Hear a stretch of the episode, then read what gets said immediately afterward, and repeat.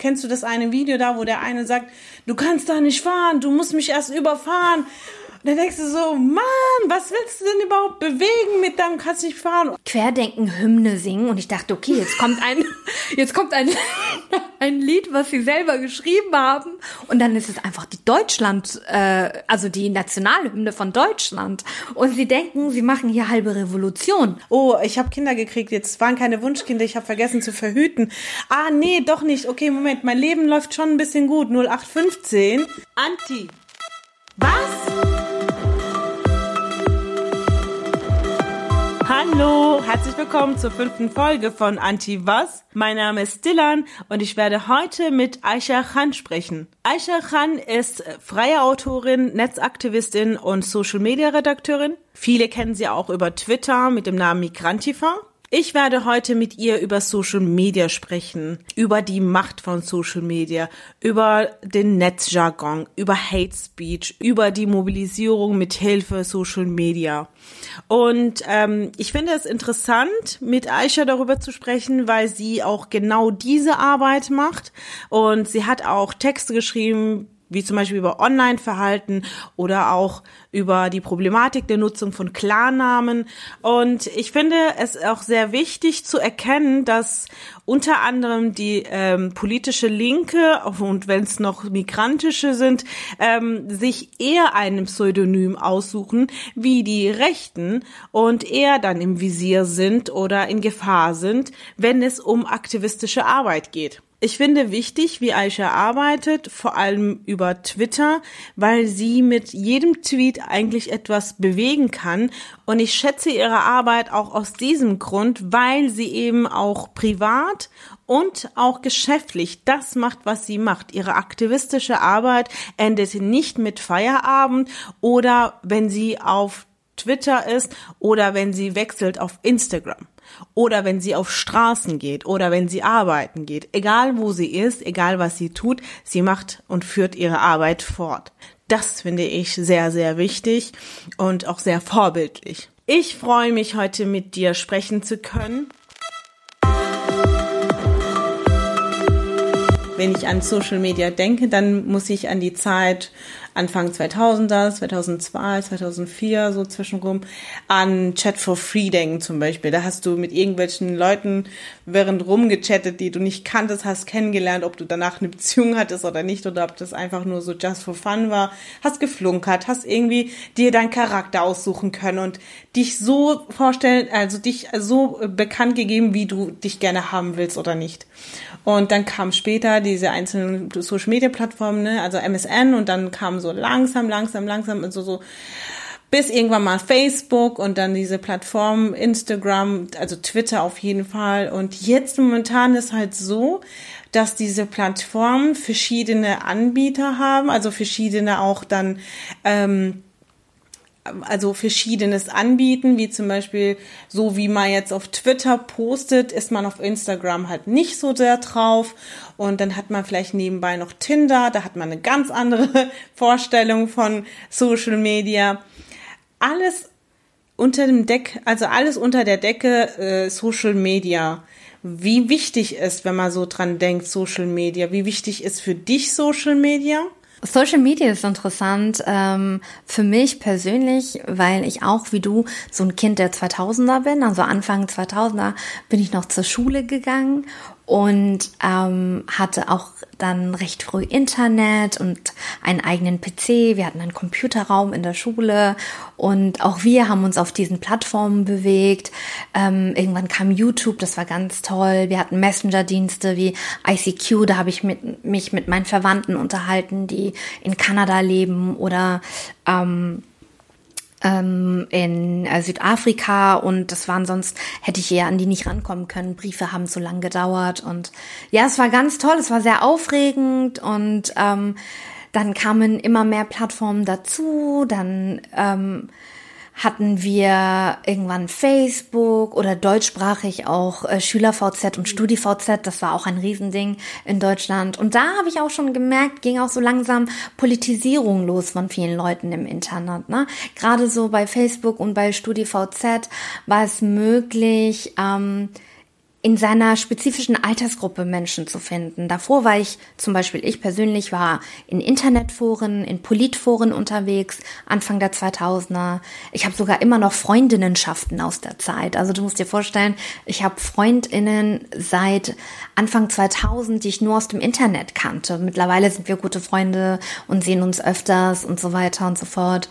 Und ja, und ich glaube, so wie bei mir können immer diese Welten verschwimmen und diese Grenzen werden irgendwann so fluide, dass sie nicht mehr da sind. Und das sehe ich heute besonders, wenn ich auf Twitter gucke, dass es möglich ist für den US-amerikanischen Präsidenten Politik über Twitter zu machen. Der regiert sein Land, also Trump hat sein Land regiert quasi über Twitter. Das ist unglaublich und ähm, auch sehr faszinierend. Und man fragt sich so, welche Macht haben diese diese ähm, Plattformen und ähm, Vieles passiert im Internet. Also zum einen kannst du dich von allen Seiten zeigen, du kannst dich von deiner künstlerischen Seite zeigen, du kannst dich ausdrücken, du kannst aber auch, wenn du eine politische Meinung hast, kannst du die Plattform nutzen, um deine Meinung einfach kundzutun, weil es oft für viele Menschen einfacher ist, weil es nicht so einfach ist im realen Leben,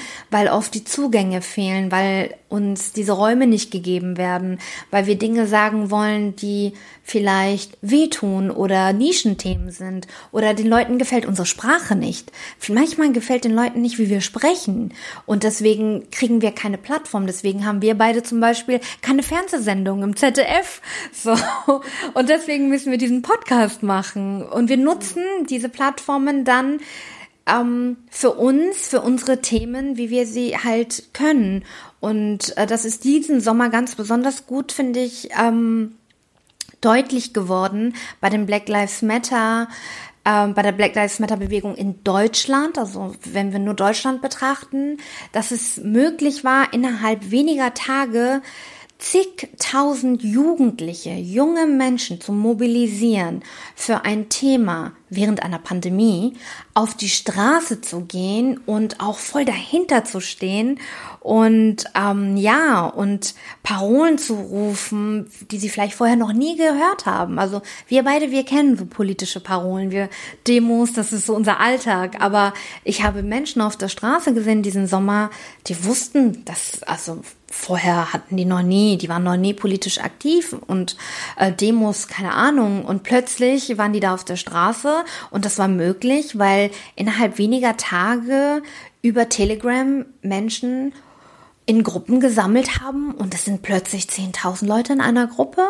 und wollen eine Black Lives Matter Demo in Hamburg oder Berlin veranstalten. Das ging ganz schnell. Das war ein Positivbeispiel. Ein Negativbeispiel wäre diese Querdenker-Szene oder diese Bewegung, die sich etabliert hat. Äh, diese Kritik an den Corona-Regeln plötzlich ähm, ganz seltsame Menschen zusammengebracht hat. Auch die haben sich zum Teil über Messenger-Dienste zusammengefunden, weil es über Telegram einfach die Möglichkeit gibt, in offene Gruppen einzusteigen. Man hat dann so ein bisschen Angst. Ich glaube, das ist was Psychologisches. Man traut sich nicht, am Laptop einer Gruppe beizutreten, aber beim Handy ist es einfacher, geht schneller. Oh, da ist eine Gruppe auf Telegram. Das ist meine Stadt. Querdenken weiß ich nicht, 040 für Hamburg, da mache ich da mit, weil ich finde diese Regeln auch nicht so toll.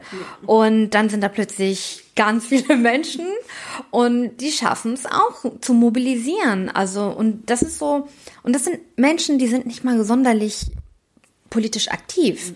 Ich glaube bei diesen Querdenkern, weil das ist ja eigentlich auch eine Mischung von Mitte rechts und Ultra rechts und dann noch Nazis sind mit drin und dann noch Leute, die überhaupt keine Ahnung, warum sie überhaupt dort sind, aber denen gefällt es einfach. Ich will es nicht relativieren, aber ich denke, dieses Gefühl, etwas bewegen zu können oder dieses Gefühl, sich, sich irgendwo zu organisieren, finde ich, kommt davor, davon, dass sie bisher im Leben vielleicht nichts bewegen konnten, haben vielleicht irgendwie, äh, keine Ahnung, Beziehungen gehabt, versucht eine Karriere zu machen oder haben es nicht geschafft, eine Ausbildung, haben es auch nicht geschafft, eine Umschulung, übers Jobcenter, oh, hat irgendwie gar nichts geklappt, mache ich mal ein paar Kinder, oh, ich habe Kinder gekriegt, jetzt waren keine Wunschkinder, ich habe vergessen zu verhüten. Ah, nee, doch nicht, okay, Moment, mein Leben läuft schon ein bisschen gut, 0815, was passiert? ey, das ist so ein banales Leben und dann hast du plötzlich hunderte Freunde, die mit dir in einer Meinung sind und du fühlst dich bestätigt. Ich finde, das ist, ich will es wirklich nicht verharmlosen. Es ist auch ultra gefährlich, ne? Es ist ja nicht ohne, aber es ist witzig. Da stellen sich irgendwelche Leute vor ähm, irgendwelchen Fahrzeugen, Polizeifahrzeugen. Kennst du das eine Video da, wo der eine sagt, du kannst da nicht fahren, du musst mich erst überfahren dann denkst du so, Mann, was willst du denn überhaupt bewegen mit deinem, kannst nicht fahren. Aber dann kommen noch Wasserwerfer bei den linken Demonstrationen. Ey, heul du mal so, oder wie die eine da, die sich wie so, so viel Scholl fühlt, aber dann das Mikrofon, dann denke ich so, Alter, ich spare gerade Geld für dieses Mikrofon, die werft es da weg. Und dann denke ich mir so, was? Die haben keine Probleme. Ne? Ich will es wirklich nicht normalisieren, aber kann es sein, dass dieses Gefühl, plötzlich aufgetaucht ist, auf Straßen zu gehen, die genießen das gerade, sind falsch. Vielleicht kann man diese Leute ja auch wieder gewinnen. Kann man diese Leute auch gewinnen? Haben wir die Chance, diese Leute anzusprechen und versuchen, denen zu erklären, dass das nicht demokratisch ist? Ja, das ist schwierig. Äh, ich frage mich nämlich auch gerade, wie wir das angehen, weil das ist ja ein ganz neues Phänomen auch für Deutschland, weil du, wie du eben sagst, da sind Menschen zusammengekommen, die hätten ja normalerweise nie zusammen gefunden. Die sind ja zusammengekommen, weil sie einfach nur, der einzige gemeinsame Nenner ist, sie sind unzufrieden mit diesen ähm, Pandemieregeln. So, das ist der einzige Nenner vielleicht, den sie, auf den sie sich einigen können. Und dann ähm, erstellt irgendjemand eine Gruppe, lädt deine Freunde da ein und sagt, hey, wir wollen alle auf die Straße gehen, wir wollen zusammen was verändern. Und sie denken, sie machen hier halbe Revolution. Sie denken, sie machen so eine Corona-Revolution und sie nennen sich ja auch irgendwie so, in Frankfurt haben sie gesagt, so am Ende wollen sie die ähm, Querdenken-Hymne singen und ich dachte, okay, jetzt kommt ein, jetzt kommt ein, ein Lied, was sie selber geschrieben haben und dann ist es einfach die Deutschland, äh, also die Nationalhymne von Deutschland, wo ich denke. So, die haben ja auch keine Ideen. Also, ja, ich denke tatsächlich, die sind sehr euphorisch zusammengekommen ähm, und das Netz hat sie zusammengebracht. Und so, das hat so als Bindeglied funktioniert und natürlich auch ein bisschen so ganz viel so ideologische Gemeinsamkeiten, so äh, seines ähm, ReichsbürgerInnen oder Nazis oder irgendwelche Esoteriker, die dann so auch so in komischen völkisch-nationalistischen oder so biologistischen Geschichten ähm, dann drin sind oder auch ähm, Esoteriker und Hippies und Impfgegner. Irgendwo haben sie eine kleine Gemeinsamkeit, eine Sache, die sie vereint und Normalerweise würden sie nicht zusammenkommen, weil sie sich in unterschiedlichen Bubbles bewegen, aber dann sind sie über diese eine Gruppe auf Telegram zusammengekommen und machen jetzt eine auf ähm, neue Bewegung ich weiß nicht, ob man sie wieder zurückgewinnen kann. Das habe ich mich letztens nämlich auch äh, die Frage gestellt. Ich habe nämlich gefragt, so irgendwann ist die Pandemie vorbei oder irgendwann schwacht sie so sehr ab, dass wir wieder ein normales Leben führen können. Was passiert dann mit diesen Menschen? Mhm. Wo gehen die denn hin? Die sind doch dann nicht mehr ein normaler Teil dieser Gesellschaft. Also die haben ja zum Teil zu ganz komischen Maßnahmen aufgerufen. Die haben dazu auch aufgerufen, dass man Menschen einfach sterben lässt. Die haben dazu aufgerufen, dass man willentlich alle ansteckt. So. Und so eine Geschichten. Nee, ich weiß es nicht. Also ich weiß es tatsächlich nicht. Ich weiß auch gar nicht, ob ich die wieder zurückhaben will. Also vielleicht denken die sich, oh ja, jetzt neues Deutschland ist nicht so toll nach der Pandemie und ich wandere aus oder so. Das wäre doch mal was Schönes. Also zu dieser Mobilisierung von den Rechten, also wohl auch von den Linken, ähm, was halt jetzt komisch beide in einem Satz zu nennen, aber überhaupt diese Mobilisierung über das Netz, da können wir ja später noch darüber reden. Ich möchte aber nochmal zurück zum Netz, also zu Social Media. Also ich kann auch sagen, dass ich, ich bin da relativ neu. Ich habe zwar Twitter, ich habe Instagram und so weiter, aber ich habe eigentlich wirklich ähm, wenig zu tun gehabt mit diesem interaktiven, ähm, diese interaktive Nutzung hatte ich nie. Also ich habe dann irgendwelche Leute gefolgt und äh, das waren dann halt meistens Politiker, die da irgendwas gepostet haben und das war dann für mich eine Quelle. Und dann und Facebook war da einfach Friends und Familie, so wie du gesagt hast, die im Ausland wohnen.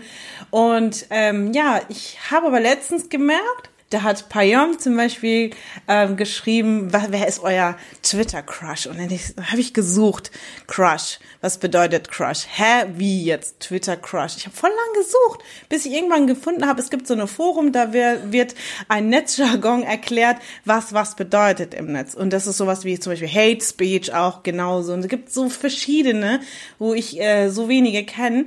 Und ich meine, ich habe das erst verglichen mit äh, früher hat man sich nicht immer Hallo gesagt, sondern einfach ganz kurz Hi und anstatt Salam hat man SLM gemacht und das war's, ne? So, so Verkürzung. Aber Netjargon ist ja was ganz anderes. Ist das etwas, was wir lernen müssen? Müssen wir uns da rein integrieren? Wie wichtig ist das überhaupt? Oder ähm, können wir einfach da sagen, nee, es muss nicht eigentlich jeder wissen, aber wenn man das weiß, dann ist man da mit in dieser Community drin. Ja, das ist eine witzige Sache, weil auch da kann ich ja zum Beispiel nur darüber berichten, ähm, wie es ist in den Bubbles, in denen ich mich bewege. Welche Sprache wird da genutzt? Weil natürlich ähm, das Internet an sich ist eine eigene Welt. Es ist äh, ein eigener Raum, aber in diesem Raum gibt es viele, viele kleine andere Räume. Und ähm, das sind so kleine Subkulturen. Und je nachdem, in welchem Raum man sich befindet, gibt es eine andere Sprache. Ich habe einen Neffen, der ist Gamer. Der benutzt Wörter, die hat, von denen habe ich noch nie was gehört. Aber diese Wörter werden halt in seinen äh, Spieleforen benutzt oder in den Let's, äh, Let's Play Videos, die er schaut oder äh, in diesen ganzen, ähm, was früher mal so LAN-Partys waren, was sie jetzt online machen, auch zusammen spielen und äh, ja und von Plattform zu Plattform gibt es unterschiedliche ähm, Begriffe und Wörter. Wenn du von Twitter Crush erzählst, dann kann man das ja nur auf Twitter besprechen. Mhm. Du kannst ja nicht auf Facebook schreiben, wer ist dein Twitter Crush. So würde ja nicht funktionieren. So und deswegen ja, da muss man halt einfach schauen. Du kannst auch super seriös im Internet unterwegs sein und einfach nur die Sprache, die du auch draußen sprichst, auch im Internet sprechen und sagen, alles andere interessiert mich nicht oder juckt, wie man so schön sagt.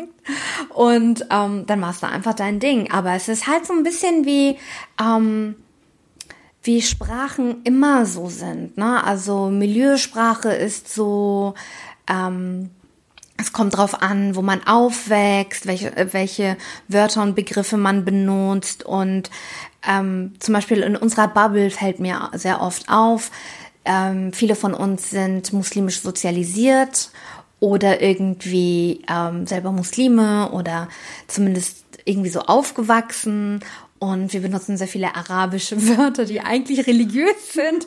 Und ähm, für uns ist es aber okay. Aber wenn so ein Deutscher kommen würde und dann plötzlich mit Mashallah ankommt, sind wir so, mm, nee, Bruder, du nicht. Nee, aber Bosbach sagt ja auch jetzt Inshallah. Also Inshallah ist ja jetzt schon rein integriert in Deutschland. Gibt es den Duden drin. Also ja, das stimmt. Das ist schon, schon länger auch tatsächlich. Ja, von Duden fällt mir ein, es gibt ja auch immer dieses Jugendwort des Jahres und so eine Geschichten.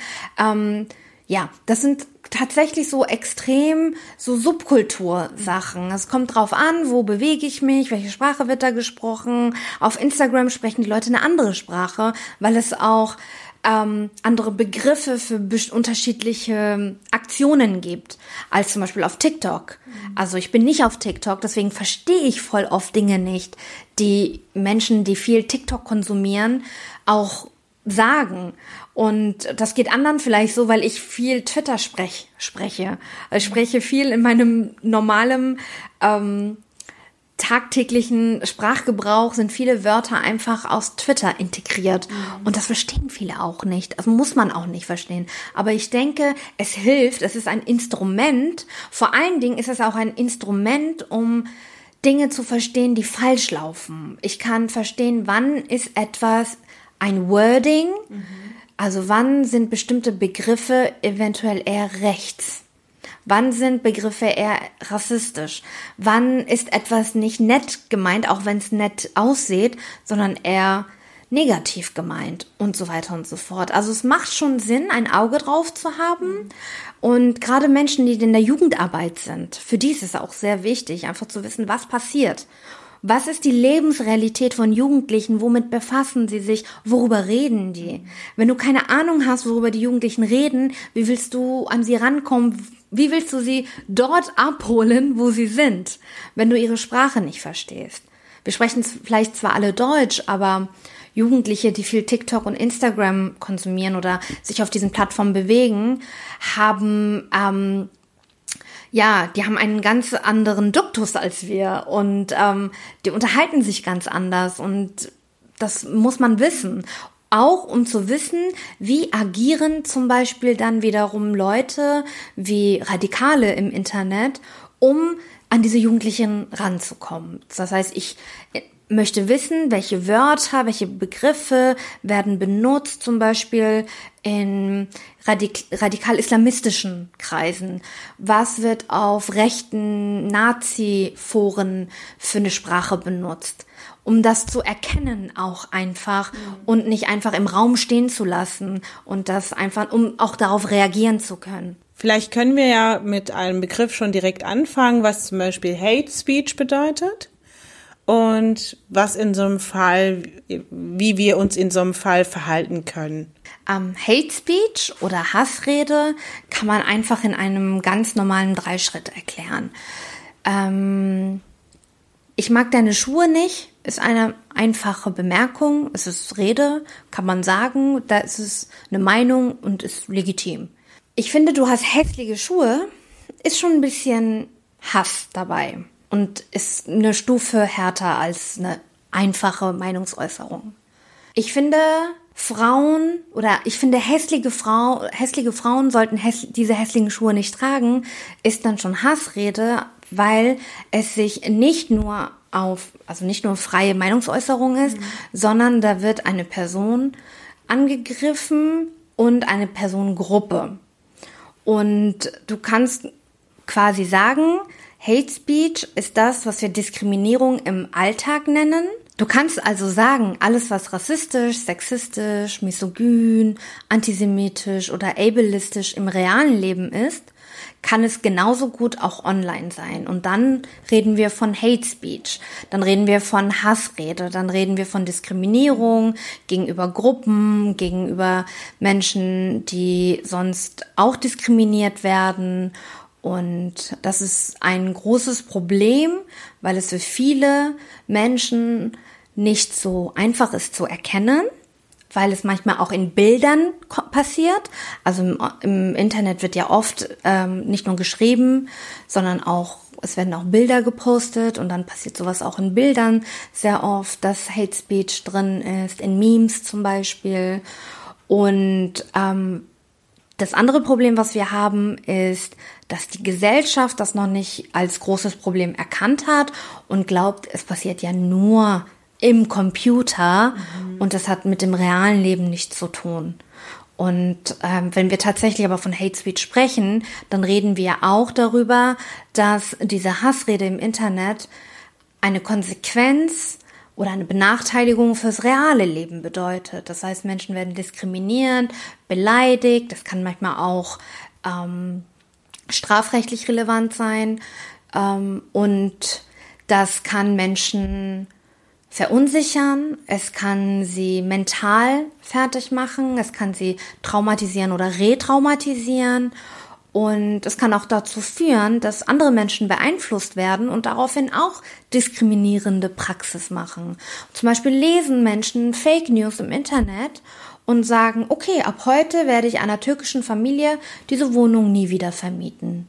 Weil die sind ja alle so, wie es da steht, angeblich. und so weiter und so fort. Also ja, Hate Speech ist Hass im Netz, ist Hassrede im Netz, ganz besonders ähm, wenn es ähm, eine Machtebene gibt. Das heißt, wenn Menschen, die sowieso benachteiligt oder diskriminiert werden, auch dann nochmal online diskriminiert und benachteiligt werden. Und das hat auch eine reale Konsequenz oder Komponente im realen Leben, dass es Menschen danach schlecht geht, dass Menschen bedroht werden, dass Menschen umziehen müssen und dass ähm, ja, dass es ihnen einfach sehr schlecht geht. Was glaubst du, was wir in solchen Situationen machen sollen? Wenn wir jetzt angegriffen werden, bedroht werden, aber jetzt alles nur übers Netz, sollen wir da wegschauen, Anzeige erstatten, irgendwo melden? Also wie können wir uns da schützen, aber auch mental? Also wichtig ist natürlich erstmal zu schauen, bin ich betroffen von diesem Hate Speech oder bin ich Zeugin von Hate Speech? Und wenn ich sehe, dass irgendjemand Hate Speech erfährt, einen Shitstorm abbekommt, das heißt organisiert, fertig gemacht wird, diskriminiert wird, beleidigt wird, dann kann ich sehr viel tun. Ich kann zum ersten die Person fragen, die ähm, beleidigt wird oder diskriminiert wird, wie es ihr geht, was sie braucht und ob ich was für sie tun kann. Also ich finde es immer sehr wichtig, dass die Person, die betroffen ist davon, erst einmal die Möglichkeit hat zu äußern, was sie braucht in dem Moment. Und dann kann man sich danach richten und helfen. Man kann mit, sich mit der Person unterhalten. Man kann sagen, hey, ich lenke dich ab von dem Thema. Oder wenn die Person meint, ja, bitte mach Counterspeech. Wir nennen das Gegenrede. Das bedeutet, rede mit meinen Hatern, mit diesen Leuten, die mich bedrohen oder manchmal sind es auch nur Trolle. Also Trolle heißt Menschen, die gar nicht diskutieren wollen. Es geht ihnen nicht um Inhalte, sondern die wollen dich nur fertig machen. Die wollen, dass es dir schlecht geht. Die wollen dass äh, viele Leute darauf anspringen und dass darüber gesprochen wird, äh, über dich als Person zum Beispiel, über dein Aussehen zum mhm. Beispiel, über deine Herkunft oder über einen Fehler, den du vielleicht irgendwann mal begangen hast. Aber es geht nicht mehr um Inhalte. Es geht nicht darum, ähm, es soll keine inhaltliche Diskussion stattfinden, sondern es ist einfach nur Bashing, mhm. Beleidigung und Fertigmachen. Und ja, und dann können wir Counterspeech machen, also Gegenrede. Man ähm, geht inhaltlich auf äh, sogenannte Argumente ein oder man liefert Argumente oder man sagt, hey, lass doch mal die Person in Ruhe. Aber das muss man mit der betroffenen Person besprechen. Wichtig sind Netzwerke. Ich sage immer, alle, die im Internet sind, sollten nie alleine im Internet sein. Habt einfach Leute, die auch mit euch ein Auge auf eure Internetaktivitäten haben und wissen, so hey, äh, auf dieser Plattform bin ich eh geschützt, da habe ich ein privates Konto, da kann keiner rein, aber auf einer anderen Plattform bin ich offen, da bin ich vulnerabel, da kann ich verletzt werden, da kann ich da äh, kann ich beleidigt werden oder da können meine Daten weitergegeben werden. Deswegen ist es wichtig, ein Netzwerk zu haben, Menschen zu haben, die mit mir schauen, die für mich da sind, die mich supporten, die mich unterstützen, wenn was sein sollte, aber die auch ein Auge drauf haben und sagen, hey, ich habe das und das über dich gesehen oder ich habe da was gesehen und so weiter und so fort. Also diese Möglichkeit gibt es also tatsächlich aktiv da was zu machen auf der Plattform. Dann gibt es natürlich auch andere Möglichkeiten. Man kann die Plattformen selber bieten an, dass man die Inhalte Inhalte melden kann. Unterschiedliche Funktionen oder unterschiedliche Möglichkeiten. Man kann unter NetzDG melden zum Beispiel. Da müssen die Plattformen innerhalb von 24 Stunden zum Beispiel reagieren und was tun. Und äh, das ist aber auch ein bisschen schwierig, weil das rechte Trolle genauso nutzen können. Das heißt, das Internet unterscheidet erstmal nicht, wenn ich zum Beispiel schreibe, Nazis boxen. Unterscheidet das Internet erstmal nicht, ob ich was Gutes oder Schlechtes will. Der sieht nur das Wort Boxen und denkt, das ist eine Gewaltaufforderung mhm. und könnte mich genauso sperren dafür, wenn das genug Leute melden. Und das passiert, weil diese Leute sehr oft systematisch und organisiert handeln im Internet. Also da können, kennen wir Beispiele aus anderen Ländern, wo Leute sogar bezahlt werden dafür. Es gibt ähm, ganze Büros, wo Menschen sitzen und ähm, Bots programmieren, um ganz viele Inhalte zu melden und sie zum Löschen zu bringen und Menschen mundtot zu machen.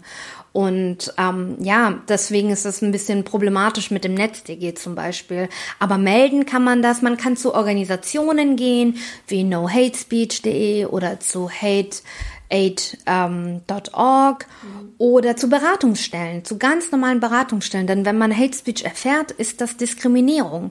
Das ist Diskriminierung, das ist äh, Gewalt und diese Gewalt wird oft nicht ernst genommen. Aber diese Beratungsstellen zum Glück, auch in Deutschland, die sind mittlerweile schon so ausgerichtet, dass sie erkennen, dass es so etwas wie digitale Gewalt gibt. Und sehr oft sind Opfer oder Betroffene dieser digitalen Gewalt Frauen, Frauen of Color, schwarze Frauen, Journalistinnen. Also es gibt zahlreiche Studien, dass ähm, alle wenige Minuten Frauen auf irgendeiner Plattform beleidigt werden oder dass sie ähm, harassed werden, dass sie ähm, bedroht werden. Und ähm, ja, sie werden sehr oft Opfer von dieser digitalen Gewalt, die oft bagatellisiert wird, aber über die auch nicht viel gesprochen wird, weil wir haben wenig Handhabe, auch also die Politik und das Gesetz sind noch so, hm, wir wissen nicht genau, wie wir funktionieren sollen. Und dann ist es einfach eine Aufgabe der Zivilgesellschaft, da was zu machen. Das heißt, beobachten, was dagegen unternehmen, ähm, fragen, wie man die Betroffenen unterstützen kann und ähm, ja, letztendlich bleibt uns, bleiben uns nur noch diese Instrumente. Also Deutschland ist ja eigentlich sehr konservativ, wenn es ums Digitale geht. Ich weiß nicht, ob konservativ jetzt das richtige Wort für ist, aber vor äh, fünf, sechs Jahren, glaube ich, war das so, dass oder ich weiß jetzt nicht, vielleicht übertreibe ich, aber drei, vier Jahren auf jeden Fall. In Dänemark konntest du dann schon die Karten, damit du bezahlt hast, schon wegschaffen. Du konntest schon Mobile Pay benutzen. Also du konntest irgendwo in einem Restaurant gehen, was essen, dann dein Handy vorzeigen und das war's. In Deutschland gibt's immer noch Restaurants oder Eisdielen, wo du nicht mal mit der Karte zahlen kannst. Und das ist, läuft dann einfach, das geht eigentlich in jeder Aktion so, ne, dass das äh, irgendwie du, ich finde, dass die, ich fühle, ich denke, manchmal würden die uns in der Polizeistation auslachen, wenn wir hingehen und sagen, hey, ich habe da äh, irgendwas mitbekommen, ich wurde bedroht. Ne? Also wenn, also ich, ich zum Beispiel habe immer so das Gefühl, wenn ich äh, stark bedroht werde, was tue ich da, was mache ich da? Diese Plattform, die du gesagt hast, das ist ja auch immer alles so typisch deutsch Papierkram, muss alles screenshotten, alles hinschicken und dies und das und beweisen. Äh, aber dann bist, kommst du ins Visier, ne? Dann also ich glaube, ähm, sehr schnell kommt die politische Linke ins Visier, wie bei den Rechten. So ist es jetzt zum Beispiel auch wegen, ähm, dass jetzt zum Beispiel voll viele in, in den letzten Jahren, auch nicht kurdische, die irgendwelche kurdischen Symbole ähm, gepostet haben über Facebook, über Twitter, dann plötzlich, oh, richtige ähm, Hausdurchsuchungen da durchgeführt worden sind von Polizisten morgens um sechs und das war echt krass, also vor allem in München. Und dann denkst du so, hä, es gibt Mordsdrohungen. Ähm, ich habe so das Gefühl, ich will dich fragen, wie es bei dir ist, dass die ähm, dass die Struktur, die Behörden, also ne, auf institutioneller Ebene, kein Interesse dran haben, ähm, wie die Rechten sich im Netz verhalten. Aber wenn es darum geht, die äh, politische Linke, die werden ähm, richtig ähm, verfolgt, beobachtet, sind in, im Visier. Ich kann auch sagen, also sie sind im Fadenkreuz der Rechten, aber im Visier äh, der, der, der, der Deutschen, den Deu bei den deutschen Behörden, aber auch äh, in, in den geheimdienstlichen Strukturen. Hast du auch so das Gefühl, dass die politische Linke eher im Visier ist wie bei den Rechten? Das ist ähm, sehr schön, dass du das nochmal ansprichst. Und eigentlich kann man da nochmal den Punkt wiederholen, den wir ganz am Anfang gemacht haben, dass da einfach Grenzen verschwimmen, also aus dem realen Leben. Und natürlich ähm, ist es wie im echten Leben, ist es online genauso, dass ähm, Linke oder Menschen, die links sind oder vermeintlich links sind, eher ins Visier auch von Sicherheitsbehörden ähm, gelangen und das Internet dort dann benutzt wird oder auch Gesetze benutzt werden, die eigentlich dafür geschaffen sind, um Diskriminierung oder Beleidigung von rechts irgendwie Einhalt zu gebieten, dass das angewendet wird wiederum, um Linke zu bestrafen und zu sanktionieren. Und das ist ja auch so die Krux mit diesen Gesetzen wie mit dem NetzDG. Also es wurde geschaffen, um Hate Speech von rechts ein bisschen zu kontrollieren. Letztendlich benutzen es aber dann wiederum Rechte und Nazis, um Linke mundtot zu machen. Und ähm, ja, und man kann heutzutage, kann man tatsächlich sagen, so wie du das eben gesagt hat, dass es äh, gesagt hast, dass es schwierig ist, den Sicherheitsbehörden zu vertrauen. Wir haben so viele Fälle von digitaler Gewalt gegen Frauen gehabt, wo die Frauen zur Polizei gegangen sind und sich dort keiner ähm, ja verantwortlich gefühlt hat für diese Menschen und ich wusste so wie geht man jetzt damit um sie es gibt also auch die Polizei in Deutschland ist nicht vorbereitet und andere Länder sind da viel, viel weiter als wir. Also das stimmt schon. Und in, in Deutschland ähm, hängen häng da, das, das hat viel mit Bürokratie zu tun, aber auch einfach, dass wir uns so wehren gegen Digitalisierung und wir wehren uns und das sind so alte, altbackene Strukturen und die Menschen, die dahinter äh, sitzen, sind auch oft so alte weiße Männer und die haben dann auch, wie du sagst, dieses konservative Weltbild. Und natürlich spielt da auch sehr viel institutioneller Rassismus und Diskriminierung eine große, große Rolle. Und ähm, ja, also das, da kann ich dir nur zustimmen. Also für mich ist ja die vierte Gewalt äh, sind die Medien und also Social Media ist ja auch ein Teil von Medien. Also hierzu, hierzu ähm, gibt es zum Beispiel ein Beispiel, was man über Social Media alles machen kann. Du hast mit einem Tweet die deutsche Regierung äh, dazu aufgefordert, das auch geschafft, eine Rückholaktion zu unternehmen. Das heißt, nur allein mit einem Tweet hast du gesorgt, dass es aus Pakistan, ähm, wie viele waren es? 700? Zwei Flugzeuge. Zwei Flugzeuge herzuholen. Und wie hast du das geschafft? Wie ist es dazu gekommen? Und haben wir wirklich diese Kraft? Ja, tatsächlich glaube ich ja auch, dass Social Media auch Berge bewegen könnte. Es ist möglich, Menschen zu mobilisieren, aber es ist auch möglich, dass äh, man ähm, PolitikerInnen zu bestimmten Handlungen zwingen kann, wenn man genug Aufmerksamkeit für sein Thema hat, für seine Sache hat. Und im Frühjahr, als die Corona-Krise weltweit losging, ähm, gab es von dem Auswärtigen Amt in Deutschland mehrere Rückholaktionen von deutschen UrlauberInnen im Ausland, hat aber in erster Linie PauschalurlauberInnen betroffen, also UrlauberInnen, die in die normalen Urlaubsgebiete gereist sind, trotz Corona.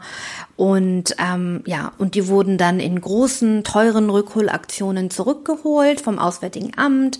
Das war dann immer eine Kooperation, also eine Zusammenarbeit vom Auswärtigen Amt in Deutschland und von ähm, der Botschaft, in, also von der deutschen Botschaft in dem jeweiligen Land.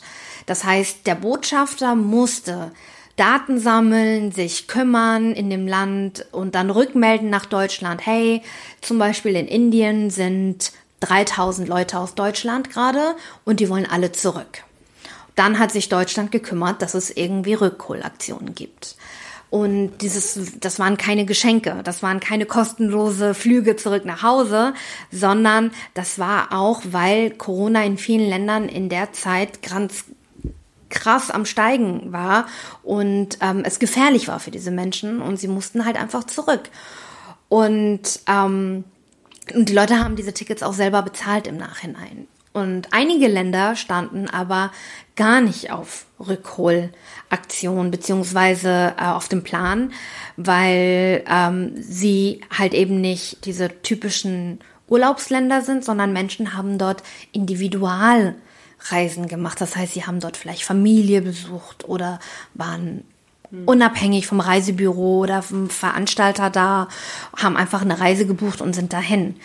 Und das hat zum Beispiel auch äh, Familienmitglieder und eine Freundin und ihre Familie von mir und andere Bekannte von mir betroffen in Pakistan. Und da haben wir erstmal überlegt, was kann man da machen. Und dann habe ich recherchiert. Es gibt diese Möglichkeit von Rückholaktion.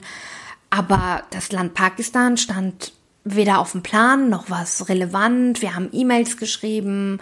Es kam immer wieder die gleichen Nachricht von der Botschaft zurück aus Islamabad und auch das Auswärtige Amt hat gesagt, also wir haben das nicht vorgesehen. Da sind zwar okay, da sind zwar tausend Leute, aber die interessieren uns nicht so, die sind unwichtig.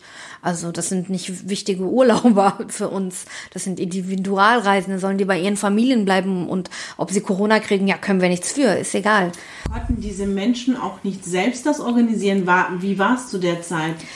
Genau, es gab in vielen Ländern, zum Beispiel in Pakistan, einen äh, Ausreisestopp. Also mhm. es konnte nicht auf normalem Wege, also es gab keinen normale Charter- oder Linienflüge mehr aus diesem Land raus. Es war nicht möglich rauszukommen, außer man hätte Sonderflüge von der vom Auswärtigen Amt gestartet. Also das ging ja, es ging ja für viele Länder war das ja so der Fall.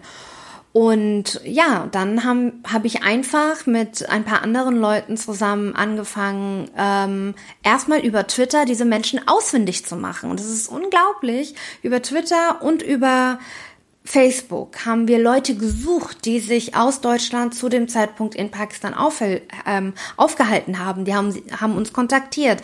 Ich habe eine WhatsApp-Gruppe gegründet. Dann habe ich überlegt, was können wir jetzt machen? Dann habe ich einfach mal das Auswärtige Amt, PolitikerInnen, Menschen, die für PolitikerInnen arbeiten ähm, und unterschiedliche Ausschüsse einfach angeschrieben und Menschen, die beim im Auswärtigen Amt arbeiten, angeschrieben. Ich habe sie angetwittert, ich habe ihnen Privatnachrichten geschrieben und das da ging eine Riesenwelle los und natürlich war das erstmal so ein privates Ding, weil es ging um Familie von mir. Eine Tante ist krank und alt und muss zurück, sie braucht Medikamente. Jemand hat äh, Diabetes, muss muss wieder zurück nach Deutschland, weil Urlaub konnten sie ja noch machen. Ein, zwei Wochen war ja okay, aber langsam wollten die, mussten die Leute auch wieder zurück irgendwann. Und die Lage wurde ja auch immer gefährlicher und niemand hat sich für sie interessiert. Und dann haben wir einfach mit verschiedenen Personen, ganz vielen Leuten, die mich da unterstützt und supportet haben, über Twitter es geschafft, so viel Aufmerksamkeit für dieses Nischenthema zu finden. Also ja, es kamen Reisende zurück. Jeden Tag gab es Bilder von Menschen, die aus tollen Ländern zurückkamen und ähm, die wurden ähm, am Flughafen empfangen und wow, guck mal, wir haben ganz viele Deutsche wieder zurückgebracht aus einem ganz tollen Urlaubsland. Aber Menschen, die Individualreisen gemacht haben, also ihre Familien besucht haben, nicht weiße Deutsche waren, die waren einfach egal. Also mir haben ja danach später Leute aus Aserbaidschan geschrieben, mir haben Leute später aus der Türkei geschrieben, mir haben Leute aus Südafrika geschrieben, aus ähm, vielen anderen asiatischen Ländern, dass sie auch nicht rauskommen konnten. Es gab keine Möglichkeit rauszukommen. Einige waren länger da. Es gab, es gab Jugendliche, die haben ja ein Auslandsjahr gemacht. Mhm. Die man konnte ja nicht ahnen, dann, dass ein paar Monate später Corona ist und plötzlich kannst du nicht mehr weg. Dein Visum läuft aus. Ja, okay, diese Dinge wurden peu à peu alle geklärt. Aber natürlich befinden sich alle in einer Situation von Angst und wir haben es tatsächlich geschafft, allein über Social Media da so viel Aufmerksamkeit für ein Thema zu schaffen. Wir haben Zeitungen kontaktiert, die haben sich gemeldet, wir waren in der Tagesschau, wir haben eine Petition gestartet, die dann über Instagram, über Twitter und Facebook lief. Und viele Leute haben sich für dieses Thema interessiert, andere Länder haben sich angeschlossen, andere Menschen haben für andere Länder diese Aktionen geplant und versucht, da was zu machen. Und wir haben tatsächlich geschafft, dass dass das Auswärtige Amt gesagt hat, okay, ein Land wie Pakistan tun wir auf unsere Liste, auch wenn es nicht ein typisches Urlaubsland mhm. ist. Und sie haben zwei Flüge da rausgeholt. Und interessanterweise kam ja erst dann viel, viel später heraus, dass da auch viele weiße Deutsche waren in dem Land. Tatsächlich, gerade in Islamabad, was ja so eine Diplomatenstadt ist und da sind viele Journalistinnen. Oh, hätten wir das ja gewusst. ja. Und ähm, ja, und das hat dann tatsächlich geklappt. Und ich denke, das ist der Macht des Internets zu verdanken. Also anders hätte ich das nicht geschafft. Also da hätte ich wahrscheinlich irgendwie Briefe schreiben müssen, Unterschriften sammeln müssen. Das hätte Wochen gedauert und im Internet ging das ganz schnell. Das war eine Frage von wenigen Tagen und ähm, aber viel Druck, ja. viel Druck und viel Aufmerksamkeit und immer wieder nachfragen, warum ist das so? Und immer wieder, immer wieder so Beharrlichkeit, aber auch ein bisschen Nerven. Ist einfach so. Man muss manchmal ein bisschen Leute nerven, damit sie sich auch so Themen annehmen, die vielleicht nicht so interessant für viele sind, aber für wenige und das sind auch Menschen und die brauchen auch Unterstützung und ähm, sie dürfen auch von diesen unterstützenden Strukturen Gebrauch machen, weil es auch Menschen sind, die hier leben und das ist, die leben hier und die hätten, wollten zurückkommen und ja, und man wollte sich nicht um sie kümmern. Aber weil es so viel Druck gab und weil es dann irgendwann hieß, hey Aisha, wusstest du, man kennt deinen Namen im Auswärtigen Amt? Ich dachte, okay, wow, man kennt meinen Namen, ups. So. Ja, aber es hat halt was gebracht, weil dann sich verschiedene Pressestellen sich dafür interessiert haben. Und dann war es, warum dürfen diese Menschen nicht zurück? Warum? Das sind doch ganz normale Deutsche. Mhm. Gerade in Hessen hat der HR da viel gemacht zum Beispiel, weil es, wir viele auf der Liste aus Frankfurt und Umgebung hatten. Und die haben gedacht, hey, das sind Frankfurter, das sind Hessen, die müssen doch alle zurück. Und dann hat sich ähm, ähm, der HR dafür interessiert, die Hessenschau, aber auch das Radio und mit der Unterstützung vieler Menschen, auch Einzelpersonen, aber auch Organisationen, haben wir es dann geschafft, dass ja, dass Aufmerksamkeit für dieses Thema generiert worden ist. Also ich habe das zwar ein bisschen einfach geredet mit einem Tweet, aber da steht ja so viel Arbeit drin. Ich kannte die Geschichte, aber so viel, so detailliert wusste ich das jetzt nicht. Und da steht schon, äh, da ist, steckt so viel Mühe und Arbeit drin.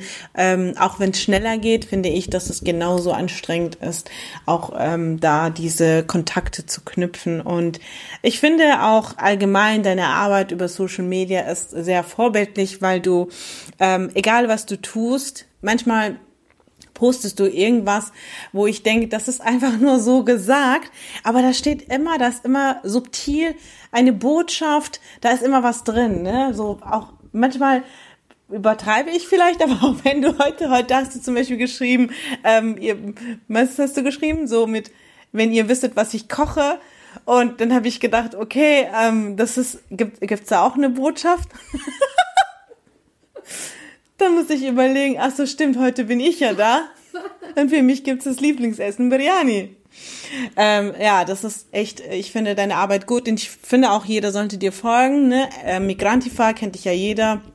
Wieso habe ich jetzt plötzlich diesen Münchner Akzent? Migrantifa. Manchmal kommt das raus, ja.